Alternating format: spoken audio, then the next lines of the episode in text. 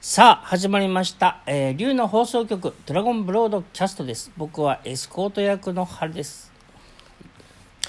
えー今回もね、えーお送りします。えーが、えーっとですね、今回のテーマは何だ？なんだろう？うーんとですね、あの生きてるとですね、特に日本人は、あの周囲のなんか状況っていうのを大事にしますね。で、その周囲の状況を読み取ることを空気を読むって言ったりしますよね。で、えっ、と、空気を読まないとかね、空気を読めとかね、そういう言葉っていうのはね、えーここ何年ぐらいですか ?10 年、15年ぐらいでそういう言葉も日本では結構使われてるんですかね。あのー噂話ってあるじゃないですか。いろんな噂ってあると思いますよ。で、日本人って噂話好きだし、日本噂話すぐ信じますよね、結構。まあ、結構噂話で人のことをすごいなんか、えっ、と、とんでもない、ろくでもないやつだみたいなものすごい目する人もいるし、噂話でですよ。えー、噂話で素晴らしいなって勝手に尊敬したりとか。で、噂話って結局伝言ゲームみたいなもんで事実は少しずつ変わっていくしで人によっては、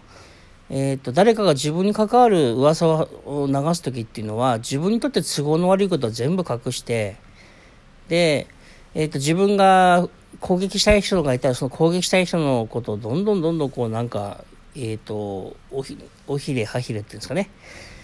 まあちょっと拡大解釈して伝わったりするじゃないですか。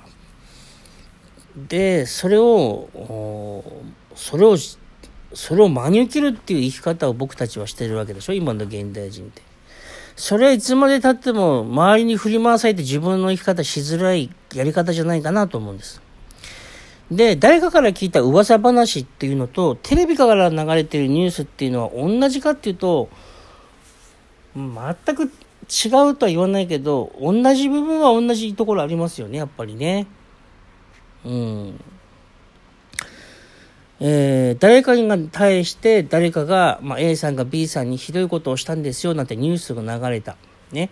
でもその A さんがあなたに対してひどいことをするかどうかってそれはわからないことですよね。まあ少なくとも A さんと B さんの中で何かトラブルがあったってことは、えっ、と、スピリチュアルでは全ての現象は自分に原因があるから、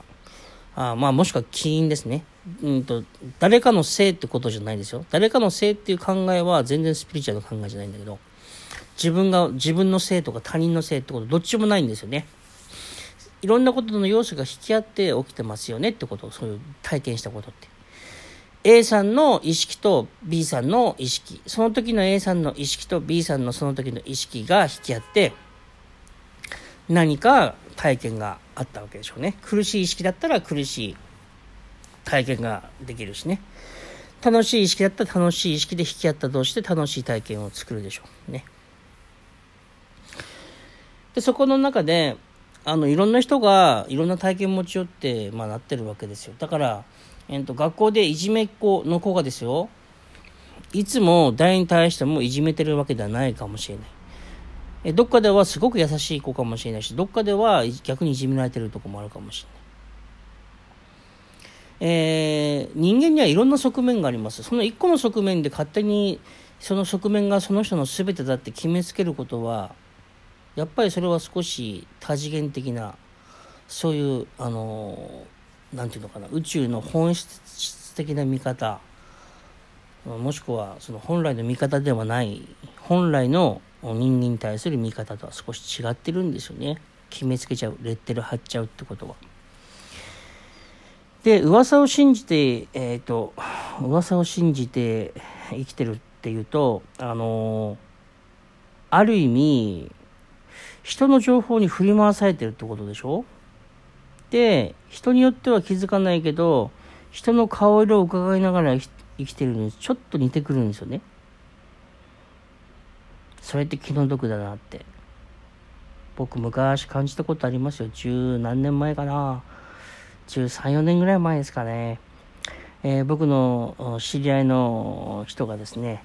えー、当時、えー、僕その時離婚したんですね。離婚して、その時に、ちょっと嫌な噂、変なあの噂をね、流されたわけですけど、それをまあ真に受けて、えー、僕に対してなんかひどい、ひどいっていう、そんなにひどい感じかな。まあちょっと忘れちゃったけどね。まあ、めその、あの、直接じゃなくてメールかなんかのやり取り。その時 mixi やってたから、 mixi のメッセージできたから。その時に僕は、今までの僕だったら、そのカチンと来てたり、なんか、あのその時ね、昔の自分だったらあのカチンと来たり、もしくは、あの説明をしようかなっていうのがね、一瞬出かけた時に、あの愛の光というか、愛のメッセージがね、来ましたね。その方は、周りの情報に、えーと振り回されて生きている人でありそれは同時に周りの顔色を伺いながら生きてる状態なんですよって言われたんですよメッセージで。その瞬間に一瞬ムカッとしたんだけどそのメッセージを聞いた瞬間にすぐ気の毒だなと思ったわけその方に対してね。だからその方に対して別にそのなんかあの弁明とか説明とかねそんなこともせずね。えっ、ー、となんか返したかな？返信？なんかあの、立派な返信を、なんかどうもありがとうみたいな、そんな、あの ことも、そこまでも、それもしなかったかな。それも気持ち悪いと思ったね、なんかね。あの、取り付く、なんかその、いい人格を演じるみたいなのも気持ち悪いんで、そんなことはしなかったけど、でもね、そのメッセージでね、その人気の毒なんです、気の毒ですね、みたいな。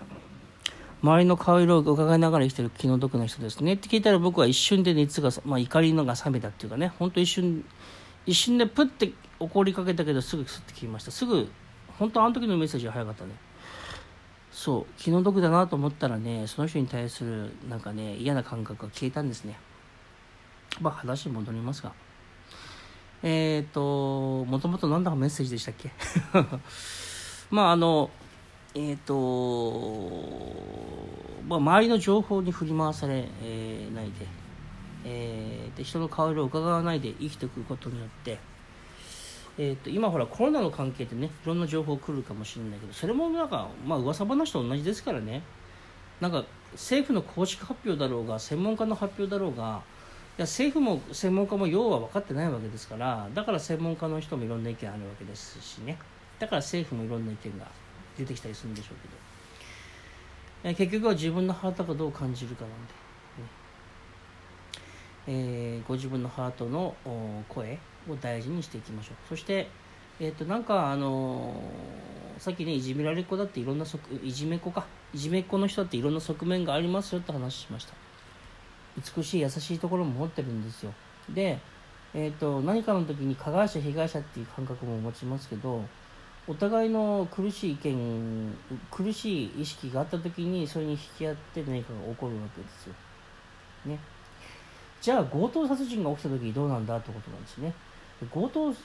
なんかなんとなくねあのなんていうのかな。苦しい意識持ってる者同士が結婚してトラブルを起こしたりとかけんなんかあの友達同士がねそういう友達になったんだけど喧嘩したとかね、えー、もちろん友達じゃないんだけど苦しい意識持ってる者同士が戦争したっていうのは分かりやすいでしょ。これあの第1レベルですね、え次のレベルに行くとですねじゃあ原さん強盗殺人で殺されちゃった善良な人ってどうなんですかってなってきます。でこれもまた引き合ってるんですよね。例えばあの911とか3.11のそのテロの犠牲者とか地震とかの犠牲者とか津波の犠牲者さんとかどうなんですかって言った時はこれも引き合って起きた現象なんですよ。ただあのバランスが明らかに違うバランスっていうか最初のレベル1っていうか、まあ、僕勝手にレベルとかステージってつけてますけどそのレベル1ステージ1の人だったらなんかこう似たようなものを持ち合って苦しんでるって感じですね。もしくはあの似てるんだけど、まあ、気が強いもの同士でトラブってるじゃなくて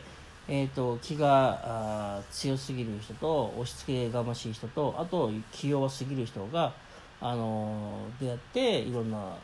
意識が引き合って苦しい体験や楽しい体験が出るとかそういう場合もねあるのが、まあ、ステージ1ですよ。ね、でステージ2がその、えーと、震災とかそういうもののね被害者の人はどうですか？っていうとこれはねあのねその人の性格がいい悪いじゃないんですよ。強盗殺人で殺されちゃったねあの生まれたばっかりの赤ちゃんとお母さんとかどうなんですかっていうのはそのお母さんたちとかその殺された人たちとか地震で被害に遭った人たちがいいとか悪いとか全然そういうレベルじゃないんですよ。ただその人たちは愛の意識がとても強いんですよ。だから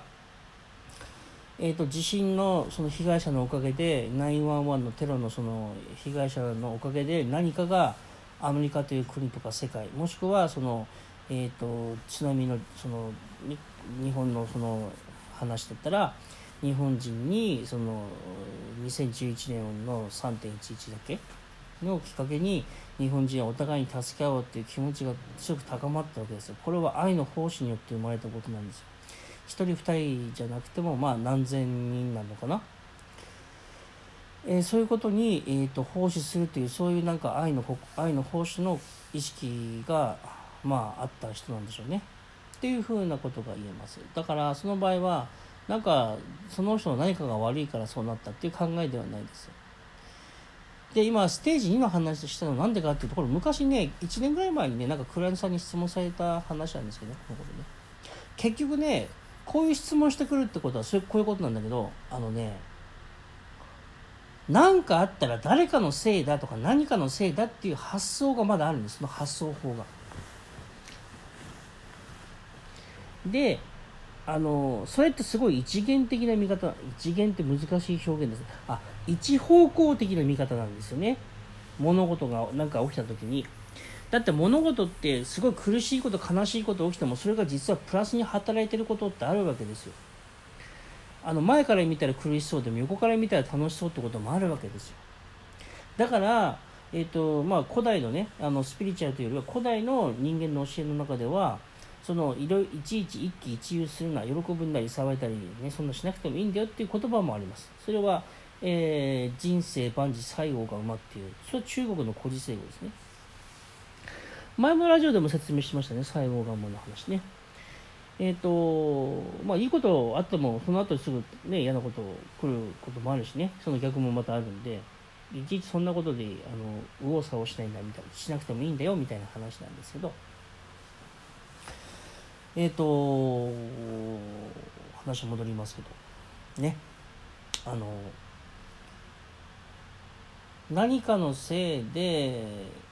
こうなったみたいな発想っていうのはもう僕ら手放すんですよ。なぜかというと何かのせいでこうなったっていうと何かに対して僕ら憎悪っていうなんか怒りとかさ悪いものだ懲らしめなきゃいけないもし解決しなきゃいけないっていう時にちょっと攻撃的な意識使っちゃいますよね。いわゆるそれからそこではジャッジメントするわけだしさらに攻撃的になっちゃうわけでしょ？自分に対して。その攻撃性の意識を持ったら自分はもう何かから攻撃されるわけですよね。だからそれしなくていいんじゃないの？っていうまあ今回はお話です。まあちょっと長々と続きましたがねえー、今日はこれぐらいで。またお会いしましょう。ありがとうございました。